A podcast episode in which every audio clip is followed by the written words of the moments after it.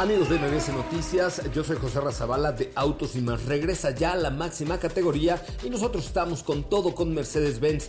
Eh, la parte de la movilidad eléctrica hoy es posible y está más cerca que nunca con la confianza, tecnología y confort de Mercedes-Benz porque este mes puedes adquirir un EQA 300 Formatic o una EQB 300 Formatic con bonos exclusivos en tu distribuidor autorizado Mercedes-Benz. Con los que más en la página web de Mercedes y sigan la trayectoria de los autos de la máxima categoría y del mundo motor solo con autos y más. Los espero hoy a las 8 de la noche con más información. MBS Radio y el Dr. Zagal han dispuesto una generosa y elegante mesa para celebrar este banquete. Pasen y sean bienvenidos a degustar los manjares de este menú, especialmente seleccionado para los paladares más exigentes. Esperamos que esta experiencia cultural les deje buen sabor de boca, aquí en MBS 102.5. ¿Quiénes fueron los druidas? ¿Cómo se celebra el Samhain? ¿Solo en México compartimos la comida con nuestros muertos? ¿Qué significa la palabra Halloween? El diablo tiene un lugar en esta celebración porque hay que elegir entre truco o travesura.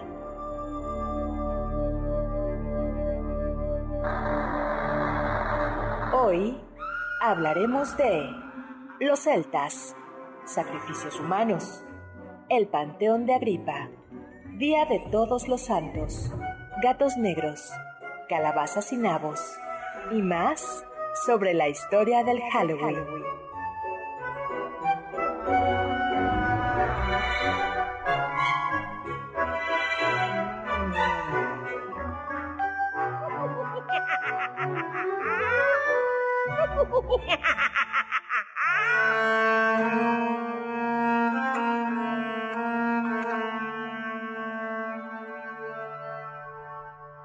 historia tan horrenda y horrorosa.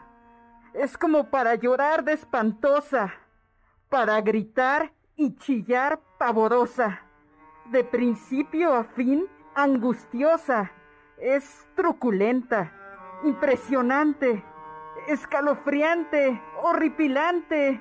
Es la historia más espeluznante. Cuéntalo otra vez, por favor.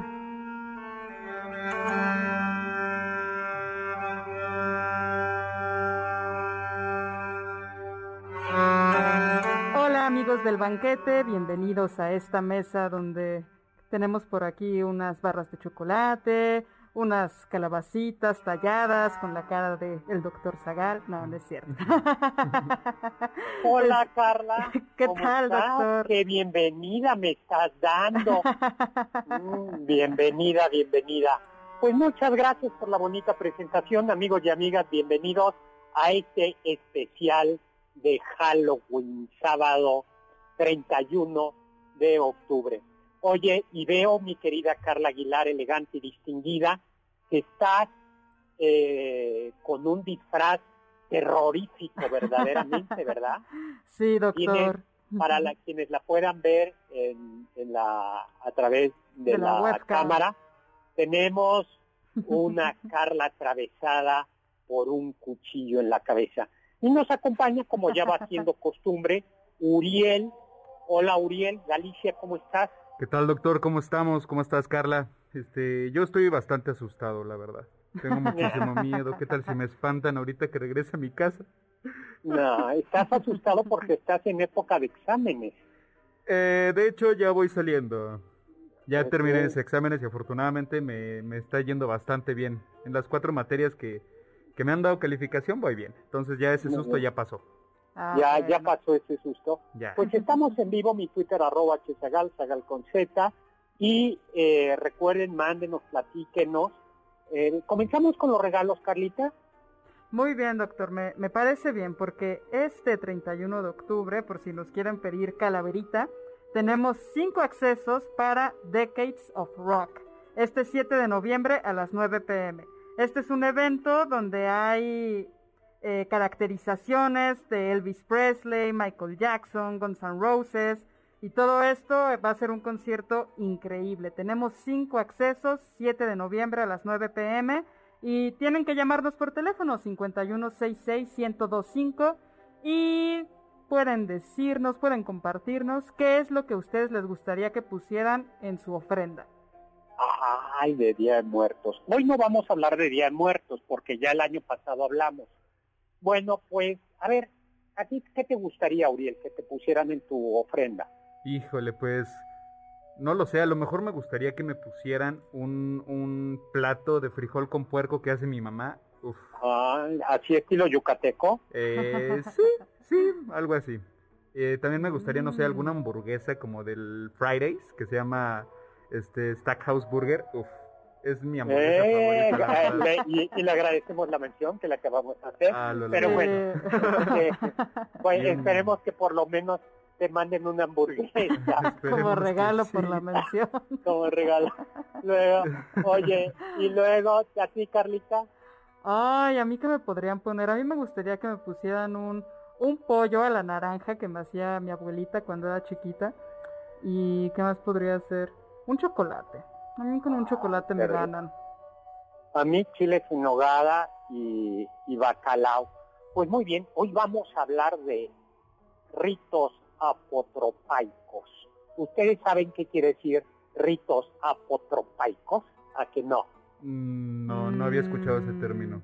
No, doctor, No, no había. ver. Bueno, son los ritos que se celebran, son ritos que se celebran para alejar, para mantener el mal, un algo, algo que puede dañarnos, alejado. Y los ritos apotropaicos por excelencia son los ritos que se practican para que los muertos no vengan a molestar a nosotros los vivos.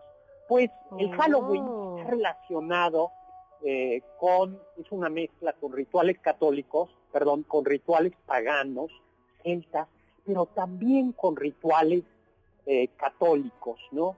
Y es que el mismo nombre de, de Halloween, en su origen eh, de inglés antiguo, alude precisamente a la noche de todos santos, Hallow eh, y la, la víspera de todos los santos, que justo hoy es víspera de todos los santos, mañana para los católicos es el primero, el primero de noviembre, día de todos los santos. Por eso en el Halloween hay un sincretismo entre rituales paganos y cristianos. Quizá el origen por excelencia del, origen pagano sea la fiesta del Samhain, que también se puede pronunciar Sowin, me parece. Samhain, Samhain, que era una fiesta celta, una fiesta de fin de verano, eh, cuando el sol se va a descansar. Era una celebración de la tierra, de la agricultura, de las cosechas, eh, donde las eh, donde las comunidades se preparaban pues ya para el invierno, ¿no? Y además eh, era una fiesta que estaba ligada a una fuerza oscura conocida como Como los Sith. Los Sith eran como espíritus que venían con el viento de otoño y que posteriormente también en las sagas irlandesas se presentan como hadas. Pues sí. Ahora, ¿quiénes eran los celtas? Pero, De los doctor, por- Sí, pero, pero los Sith, este, ¿cómo se ahuyentaban? O sea, Ah. ¿tenían que traer a los Jedi? ¿Pedían ayuda a los Jedi para que pudieran alejarse de estas fuerzas oscuras? o...? Uriel, esos son los ¿no? Ah, bueno. La- la- son otros, estos son los. Es- estamos hablando de otra saga. Sí.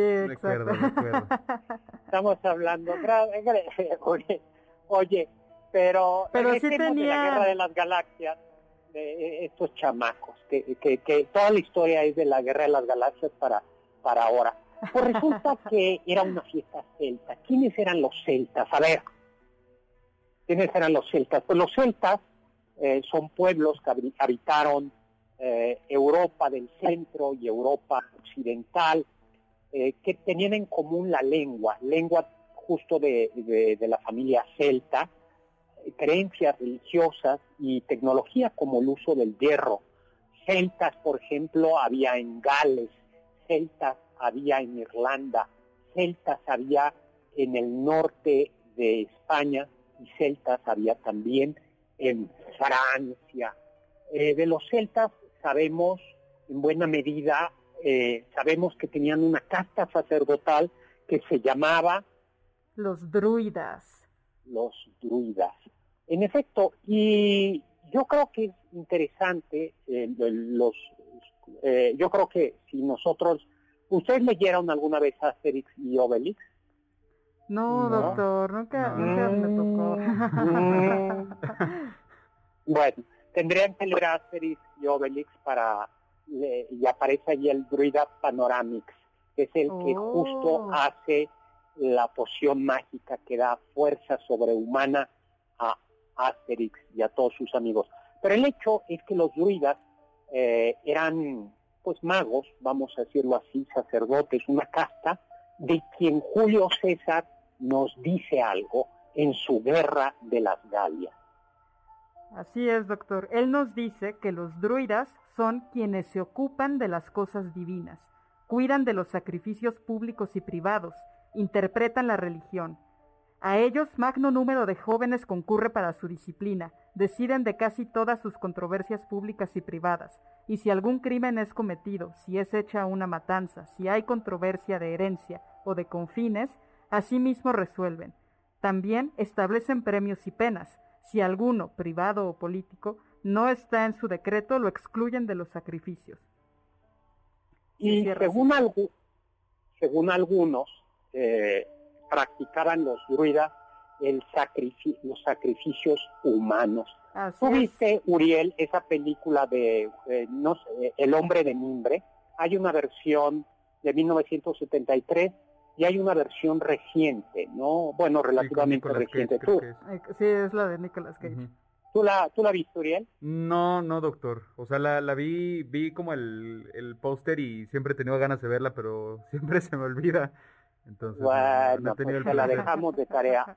Pues De en acuerdo. ella, en las dos versiones, se alude a un sacrificio eh, que practicaban los druidas, que consistía en eh, hacer un como espantapájaros gigante, un hombre de mimbre, y rellenarlo de animales y quizá también de hombres.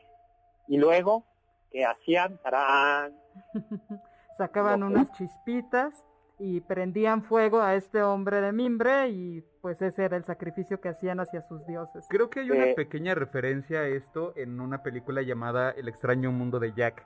En esta película, al inicio, este, están como los personajes presentando el mundo del Halloween y el rey calabaza, que es Jack Skeleton, el protagonista, empieza siendo como una especie de espantapájaros y entonces sus pobladores lo queman y pues al final resulta saliendo el, el rey calabaza, ¿no? Entonces siento que esta es una pequeña alusión, ¿no? Porque Claro, seguramente sí, sí, es sí. una claro es una alusión a esto sin embargo algunos piensan que esto de que los druidas y los celtas practicaran en torno al otoño los sacrificios humanos quizá al inicio fue así pero ya para el siglo V mm, después de Cristo ya no era y por ejemplo San Patricio que fue el evangelizador de Irlanda de los celtas irlandeses no hace menciones de ellos. Oye, Carla y Uriel, no le hemos dado saludos a las gentes que nos están escuchando, ¿no? Eh, Juan Manuel ya nos está escuchando, ¿no? Eh, Muchos luego, saludos. luego, eh, luego Juan Carlos Núñez nos dice que hay una comunidad celta española, nos pone una foto en el desfile de San Patricio. Juan José Marino se está escuchando. Allen, ya listos y ansiosos para este deleite sabatino. Nota personal, yo sería feliz si me ponen cosas de papelería y dibujo y una hamburguesa con malteada de chocolate en su ofrenda. En su ofrenda. Qué Sí, sí, padre, yo también, ¿no? yo también. Juan Manu- eh, sí, la maltea, una, yo una maltea vainilla. Eh, y tenemos también a eh, Chava Láser, que nos está escuchando, y, y ya.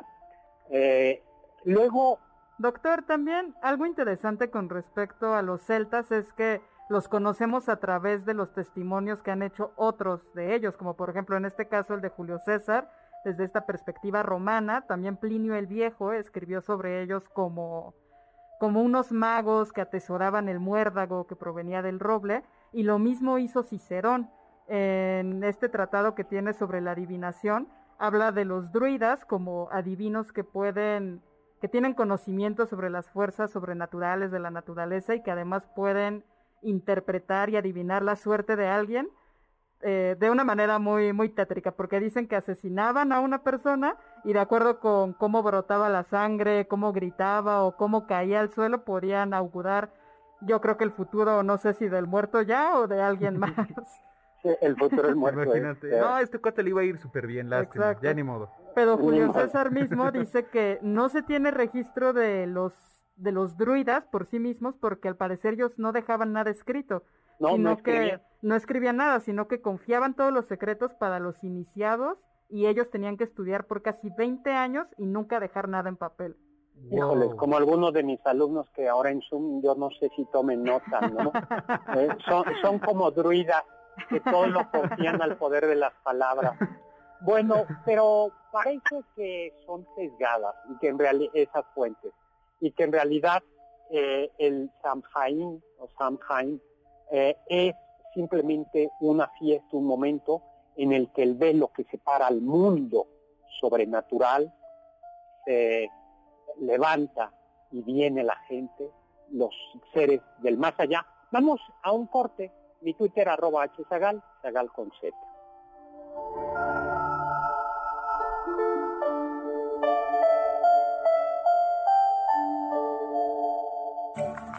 del diccionario del doctor Zagal.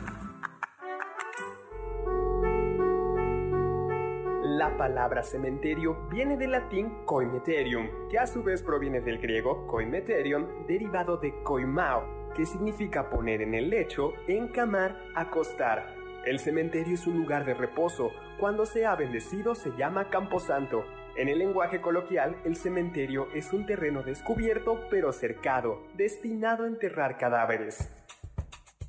¿Quieres felicitar al chef por tan exquisito banquete? Llámale al 55 51 66 1025 en MBS 102.5. ¿Quieres contactar a los ayudantes del chef?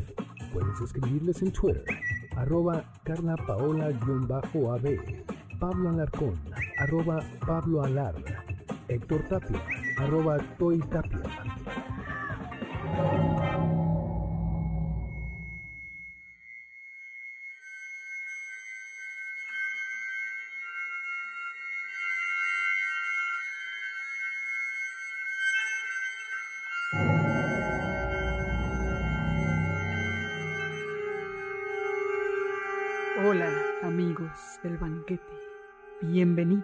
Nuevamente a esta mesa de Halloween.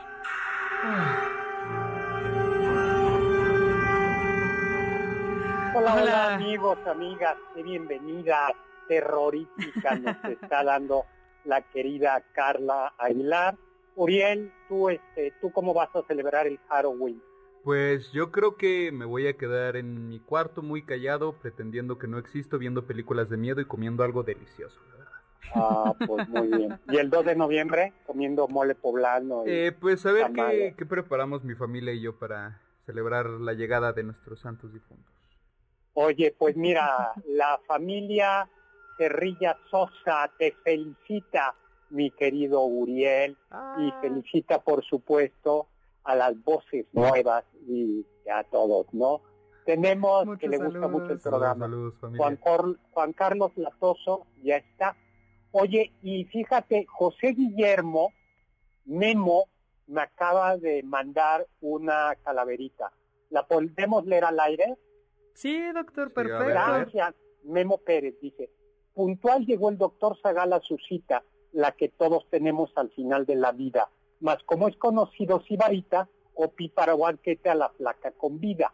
Al partir de este siglo gozoso, de llanto y dolor de heridas las almas, y al entrar al camposanto presuroso, se lleva del panteón todas las palmas. ¡Gracias! ¡Ay, qué padre!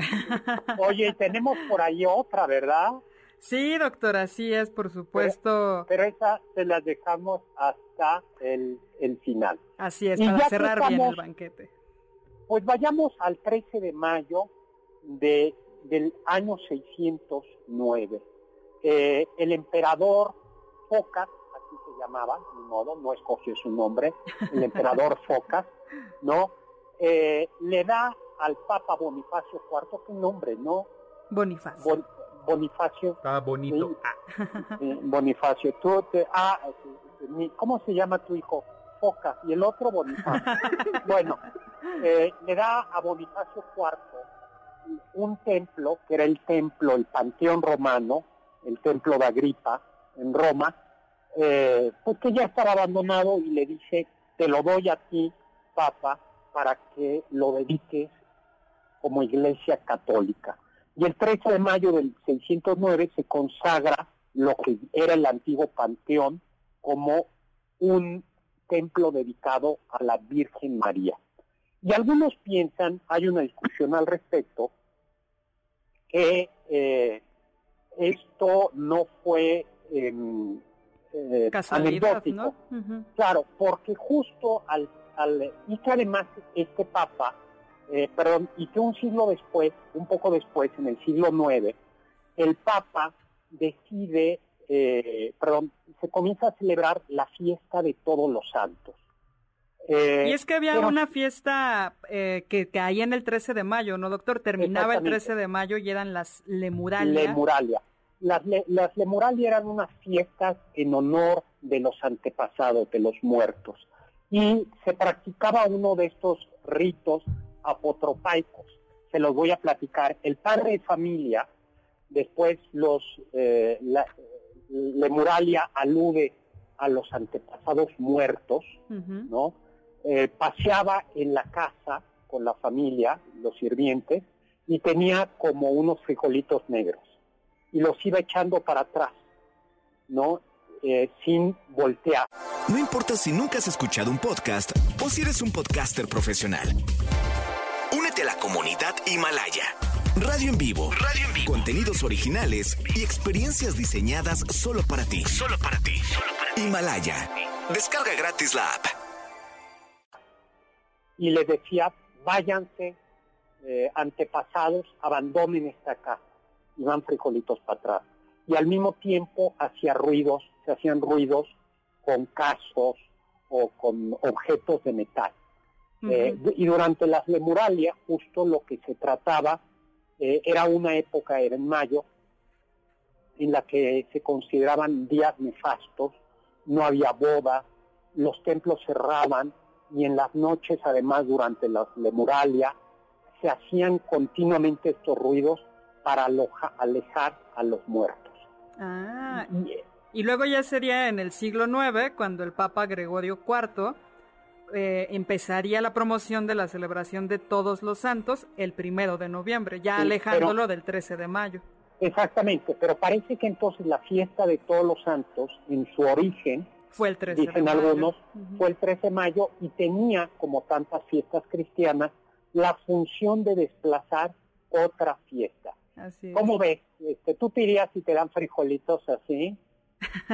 Pues no, no lo sé, o sea, si ya si me los empiezan a aventar muy agresivo, pues yo digo que sí, ¿no? No soy requerido aquí, ya me voy. Pues es que comparado con nuestras ofrendas donde nos dejan panecitos, un tequila, un buen guisado, yo sí diría, no, esta ah, casa no dan no dan cosas buenas, me voy a otra.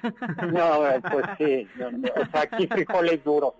Y en Italia todavía se conserva un dulce que se llama Fave di Morti. Lo podemos, eh, a ver si lo ponemos al ratito en el Twitter, los Fave di Morti son justo eh, literalmente, este, ¿cómo se dice? Frijolitos o habas de muerto. Ya no son así, sino son dulces eh, y se comen también en, en esta, en, esta época. ¿Pero sabrá frijol o...? No, ah. no son dulces, son... No, son, como galletitas de mantequilla con azúcar. Sabana fijo. Luego, allá por el 998, recuerdo yo bien ese año, recuerdo, fue, fue un otoño frío. Odilon Abad, eh, Abad de Cluny. ¿Era su amigo, doctor? ¿O usted era su maestro? A quien, a quien yo conocía, ¿no? Yo le enseñé a Cluny, al sabio Cluny, yo le daba clases de filosofía. ¿Y era buen estudiante o Eh, era, pues llegó a ser abad de una de las abadías más importantes de Europa. Pues en una ocasión, mi amigo Odilon dice que escuchó en una isla, que había una isla en donde había una cueva y que desde la cueva se escuchaban los ruidos, los quejidos, los lloriqueos, los gritos agonizantes de todas las almas que están en el purgatorio y de las que nadie se acuerda. Y entonces se, eh, a partir de esto, se propuso instituir un día del calendario litúrgico en el que se rezara por todos los muertos que están no en el cielo, porque a ellos hay que pedirles que intercedan por nosotros, no por los que están en el infierno, porque ya no se puede rezar por ellos, sino por aquellos que están purificándose en el purgatorio. Y nos vamos a un corte, regresamos mi Twitter arroba chesagal, sagal con nuestro Facebook. Pueden encontrarnos en Facebook como Doctor Zagal.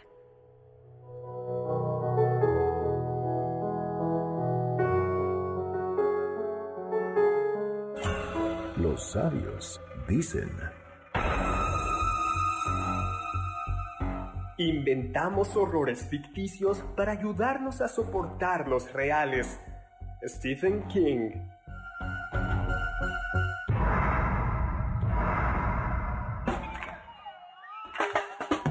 ¿Faltaste alguno de nuestros banquetes? ¿Quieres volver a degustar algún platillo? Escucha el podcast en mbsnoticias.com. MBS 102.5. ¿Tienen algún comentario? Pueden contactar al chef principal, el Dr. Zagal, en Twitter, arroba hzagal.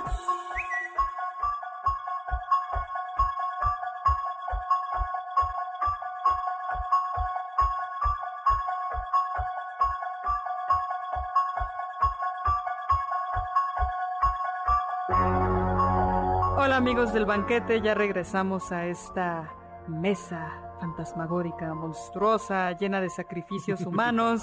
Yo soy Carla Aguilar, está conmigo Uriel Galicia y por supuesto el doctor Héctor Zagal. Hola, hola, pues encantado. Eh, pero antes de seguir hablando de fantasmas, los queremos invitar a escuchar el concierto Eterna en todas las redes sociales de MBS 102.5 y MBS Noticias.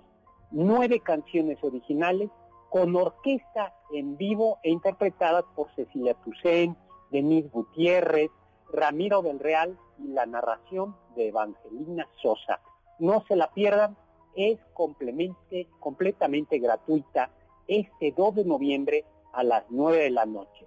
Recuerden, este concierto, concierto eterna, aquí en las redes de MBS 102.5 este 2 de noviembre a las 9 de la noche. O sea, como ves mi querido Uriel, puedes, ya tienes algo. Ya tengo un plan. No, ya Totalmente, oye, se escucha buenísimo. Doctor, tenemos saludos desde San Antonio, Texas. Nos está escuchando Alejandro Pérez y manda, nos manda saludos a todos en el programa. Muchísimos saludos hasta San Antonio, Texas. y también tenemos... Tenemos saludos desde Facebook, Harry Gayol, que está en primera fila desde Querétaro para escuchar el programa, José Jaime Basurto Rodríguez, eh, Humberto Martínez, Odette Urbán Vázquez, Gustavo Martínez Campos y también Juan Carlos Arismendi Dávila nos dice que añoda el guajolote con mole que su abuelita materna le preparaba a su abuelo cada año el Día de los Santos Difuntos. y que nos manda saludos de parte de toda la familia Arismendi al programa. Muchas gracias. un saludo a la familia Arismendi. Pues yo tengo saludos para nuestro querido Mario Urbina, que como todos los sábados nos, nos está escuchando. Nota personal nos dice que si esto es las festividades del 13 de mayo, de los Lemuralia, es la razón por la cual se le tiene el número 13. No, al parecer eh, tiene que ver, dicen algunos, con el día que se quemó a los caballeros templarios ah, claro, fue un viernes 13, ¿no? Felipe el Hermoso fue cuando les quitó todas sus cosas y quemó los las guaridas, las donde guardaban los caballeros templarios. Exactamente. Sí. Luego, eh, Malefi, Malefi Moni, un saludo, doctor Zagal. Qué bueno que hablan de los celtas. Hay poca información y confusa. Y, y bueno, pues seguimos, eh, seguimos hablando. Oiga, de- doctor, Dime. este, yo tengo una pregunta. ¿En dónde entra Satanás en todo esto del Halloween? Ay, esa es muy, muy buena pregunta. Pues la verdad es que esto de que el Halloween es el cumpleaños de Satanás, eh, ¿no? pues es más bien como una interpretación equivocada, porque los celtas que eran politeístas, pues no, eh, Satanás no juega ningún papel aquí en el Halloween. Claro. Es, es más bien, son interpretaciones ya cristianas, pues cristi- que- cristianas tardías del, del Halloween, pero, pero Satanás no aparece, si se han dado cuenta, aparecen hadas, magos, genios del más allá, Duendes pero- también. duendes, pero no aparece propiamente hablando eh, Satanás. Los, lo que sí es que ya para el siglo XVI eh, aparece un elemento que luego se unirá al Halloween, ¿no? Aunque no es propiamente del Halloween, no es un elemento celta, que son las Las brujas. chachachán, ¿no? Porque, porque ya del- desde el siglo XIV se practicaron las cacerías, las cacerías de brujas. Pero es interesante, ¿no, doctor? Porque esto de la creencia de las brujas, primero, desde el 906, se redactó un texto donde decía que era una herejía creer en las brujas, y luego en 1800, 1484, de repente, ah, sí, existen las brujas y además tenemos que hacerles un juicio. El, sí, el famoso libro eh, Maleus Maleficarum, Martillo de las Brujas, escrito por Heinrich Kramer y Jakob Sprenger, dos jesuitas, que era como un manual de cómo acabar con una bruja si usted se encuentra con ella. Pero brujos, ¿no? es. Doctor, pero también ya desde, o sea, podría, porque el Halloween tiene toda esta atmósfera lúgubre, macabra, esto podría relacionarse con las representaciones que había de la muerte después de la peste negra que Fíjate. azotó Europa. Sí, aunque se llaman danzas macabras, esas representaciones. Pero esas danzas macabras, que eran eh, esqueletos danzando, lo que venían a recordarle a la gente era que íbamos a morir. No, en efecto, la peste negra acabó con la tercera parte de Europa. Para que se hagan una idea, si hoy hubiera peste negra en el banquete, uno de los tres no estaría. Ya no estaría aquí. No sé por qué, sí, así de, así de, de fácil, ¿no? Entonces eso exacerbó la iconografía de la muerte, ¿no? Todos estos triunfos de la muerte. Así es. Luego hay un escritor, Charles Valency, que se inventó allá por 1762, escribió un libro y se inventó, literalmente se sacó de la manga, que la fiesta, eh, esta fiesta del Halloween, eh, de todos los santos, era para celebrar a Baal Ajá. es decir, el Señor de la Muerte Mm. pues tenemos que decirles que no, que no es, que no tiene que ver nada, que, que no hay referencias a ese Baal, Saab, y que no, y que en el Samhain, ¿cómo dices que se pronunciaba? Sowin. Sowin, Sowin, ¿no? Luego, eh, otro elemento que se va su, que se va a sumar es el, las hogueras, destrozos y máscaras de Guy, eh, Guy Fox, la noche, eh, la noche de las hogueras del 5 de noviembre. ¿Tú te Así es. conoces esa, idea, esa historia, mi querido Uriel? Mm, No muy bien, este, pero a ver. Remember, remember, the 5th of November. Exactamente. Creo que sí lo llegué a escuchar en la escuela o algo así. No sé. Y que se hizo famosa porque es la máscara de Anonymous. Anonymous, ¿no? Así Pues hay es. un complot de algunos católicos en Inglaterra que quieren volar el Parlamento, acabar con la Cámara de los Señores. Y se les descubre. Eh, entre ellos el más famoso es Guy Fox, pero también estaba Robert Catesby y algún otro por ahí. Y entonces, para celebrar que no había habido este ataque terrorista, había eh, 36 barriles de pólvora debajo de donde iba a sesionar la Cámara de los Flores, eh, se decide hacer una fiesta en la que se organizan, y ya nos tenemos que ir, en las que se organizan hogueras. Y esto, eh, y los niños van a pedir eh, leña para estas hogueras. Vamos a un corte, regresamos a seguir hablando sobre las tradiciones que configuraron Halloween.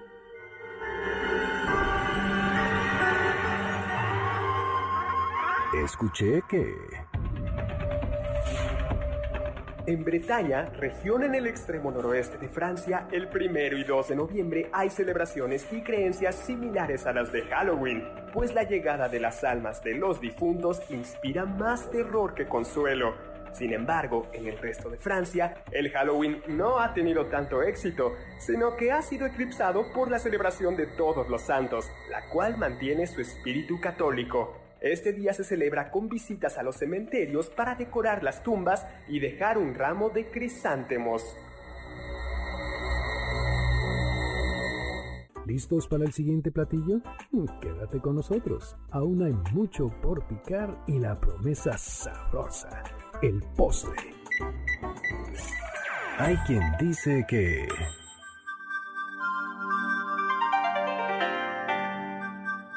En China se celebra el Festival Yulan o de los Espíritus.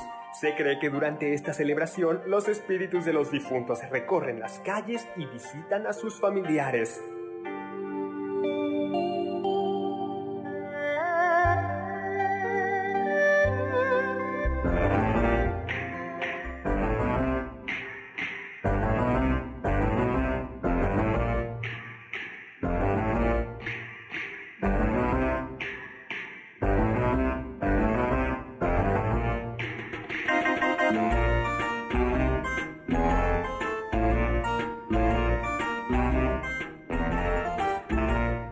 Amigos del banquete, bienvenidos a esta mesa de la familia del banquete, la familia del doctor Héctor Zagal.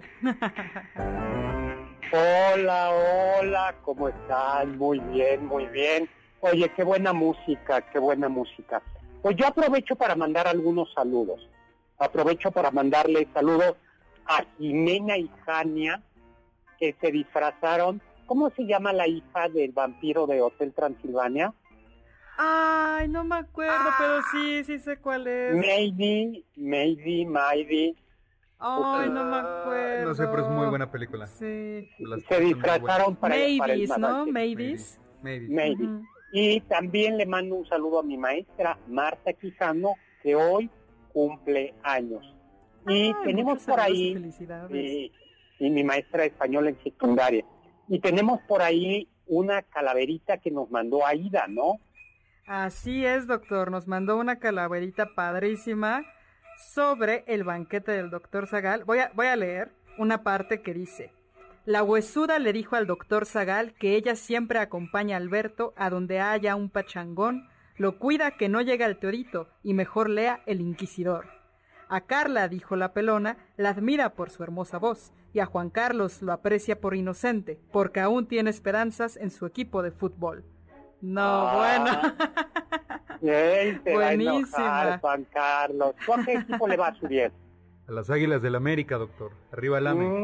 Mm, con razón estás. No, pues igual. Te llevas bien con nuestro productor, con Juan Carlos, que es Si quiere ya me voy. Pues nos tenemos, yo te, le propongo que nos saltemos, yo que tenía algunos datos más, pero cuanto antes lleguemos a Estados Unidos, ¿no? Perfecto, porque, doctor, porque ahí es donde nos llega ya el Halloween que nosotros conocemos, donde está el trick or treating, los disfraces y además todas estas películas de terror. Exactamente, pues las celebraciones de Halloween iniciaron a mediados del siglo XIX, cuando llegó la migración irlandesa. Recuerden ustedes que la plaga que acabó con los cultivos de patata en, entre 1845 y 1849 en Irlanda, provocó una terrible hambre en aquel país. Eh, y allí es donde aparece justo el icono quizá más, más popular del Halloween, Jack O' Lantern, que en realidad, para decirlo de manera rápida y breve, es es un señor que sagazmente engaña al demonio, ¿no? Pero que cuando se muere no lo quiere recibir ni el cielo, porque no es un hombre hombre, ni el infierno, porque le ha tomado el pelo al demonio. Y entonces lo y entonces lo mandan a la tierra y pide una luz para poderse conducir. Así es, para iluminar su camino y entonces toma, en algunas versiones, las versiones de Europa o de Irlanda, es un nabo, un nabo que lo talla y mete ahí una vela, y en las versiones ya de América, en Estados Unidos, es una calabaza tallada. Calabaza. Por cierto, les bueno, ya le recomendaré luego un librito. No, para inicio del siglo XX, Halloween ya era una noche en la que los niños se sentían libres para hacer travesuras, ¿no? Eh, pero cada vez más desde el clásico tocar el timbre y correr, espantar transeúntes, cambiar los números de las puertas de las calles, pero poco a poco esas travesuras se llegaron a convertir en verdadero vandalismo. ¿Tú sabías eso, Uriel? Sí, tenía conocimiento de que hay algunas veces que pues, los niños agarran papel de baño y lo avientan pues, en, en, todas las casas, ¿no? Este, también, por ejemplo, aventar huevos a las casas. No es que lo haya hecho, ¿verdad? Pero me han contado. No, lo has escuchado. Me han contado. amigo de un amigo. Sí, experto en crisis hemorroides. Pues ya para 1900, para los años 30, durante la Gran Depresión, el Halloween era un día terrible para todos, Black Halloween, porque esas criaturitas inocentes y buenas que son los niños se daban eh, no, se daban vuelo, ¿no? De repente en la ciudad, especialmente en las ciudades, los negocios amanecían con las ventanas destrozadas, rompían los hidrantes y se inundaban las calles. Ya para entonces también pues solían saltar encima de algunos autos. Entonces era un completo destrozo y las autoridades locales dijeron, tenemos que hacer algo al respecto porque no, no podemos seguir así. Entonces, Boy Scouts, guay, escuelas, asociaciones de padres, comenzaron ya a organizarles fiestas, como a controlar el caos. Así es. Y que el Halloween fuera una celebración más familiar y no tan vandálica. Exactamente, ¿no? Eh, eh, exactamente. Y aparece, ya está consolidado el famoso trick or treat, ¿no?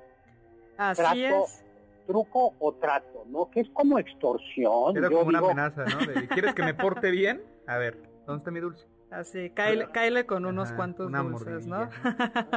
y luego comienzan a surgir las leyendas urbanas, ¿no? Mm. ¿Tú qué leyenda urbana te sabes así del Halloween?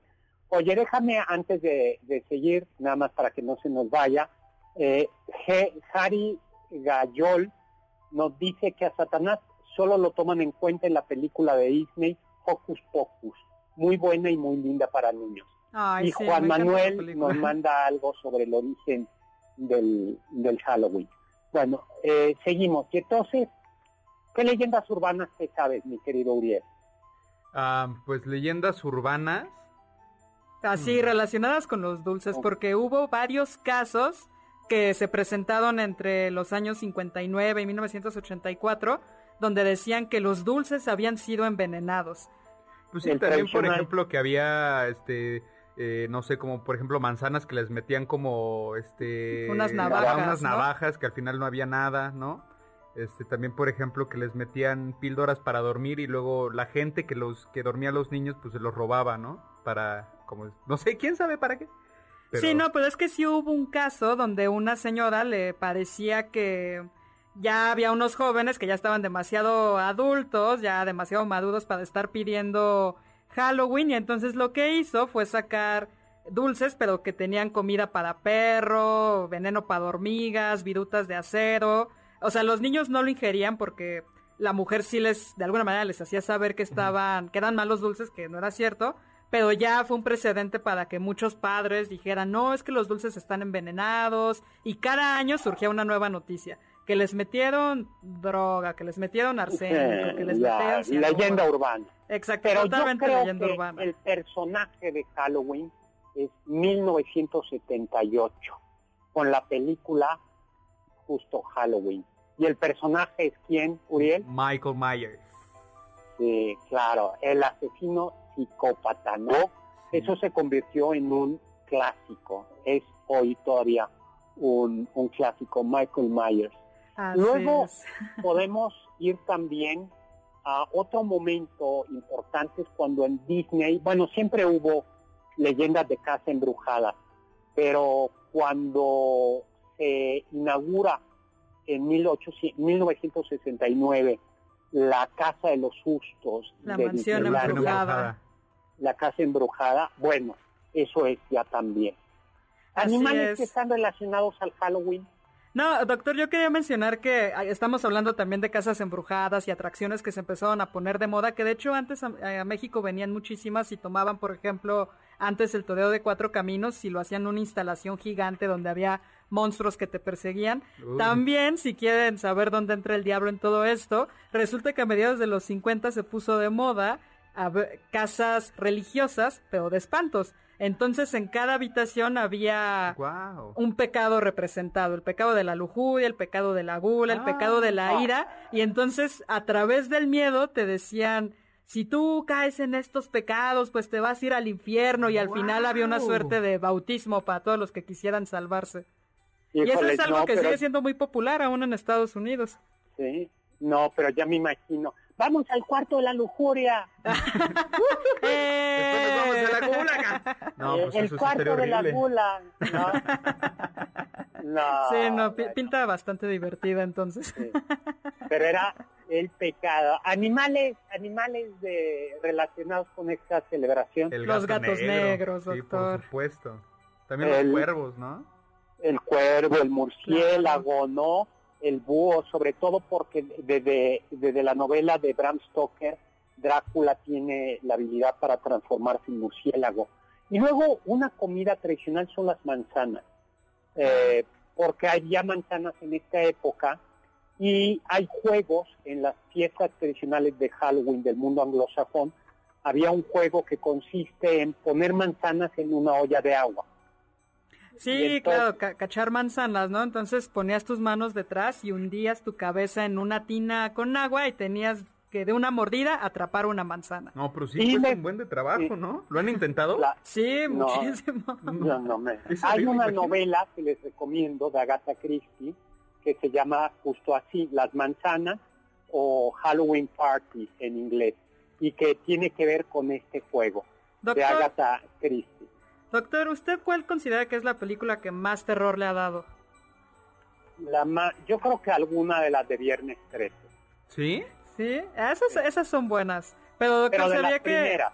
Sí, claro, la de las primeras. Eh, Uriel y yo estábamos viendo que de acuerdo con la ciencia, la de Siniestro, una película del 2012, es la película más aterradora. Y es que se hizo un experimento en el cual ponían a 50 personas de distintas edades y las obligaban a ver 100 horas de cine de terror y medían su ritmo cardíaco. Y resulta que la película que más aumenta el ritmo cardíaco es la de Siniestro.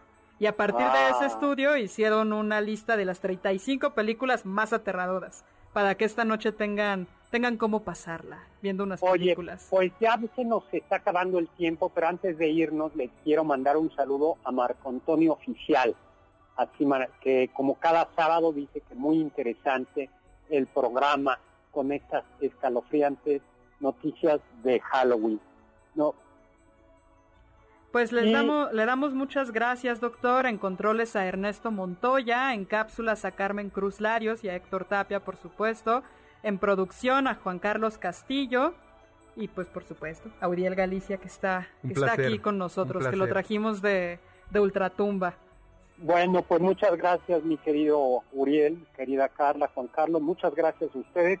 Otra felicitación a Lalo Rivadeneira que está cuidando a su gemeli- gemel- gemelito recién nacido. Sí, Bueno, muchísimos saludos a. Lalo y a Roxana, su esposa. Exactamente, a Mercedes. Y bueno, pues un abrazo a todos. Los dejo con ese consejo de Immanuel Kant, sapere aude, atrévete a saber, mi Twitter arroba hzagal, con z.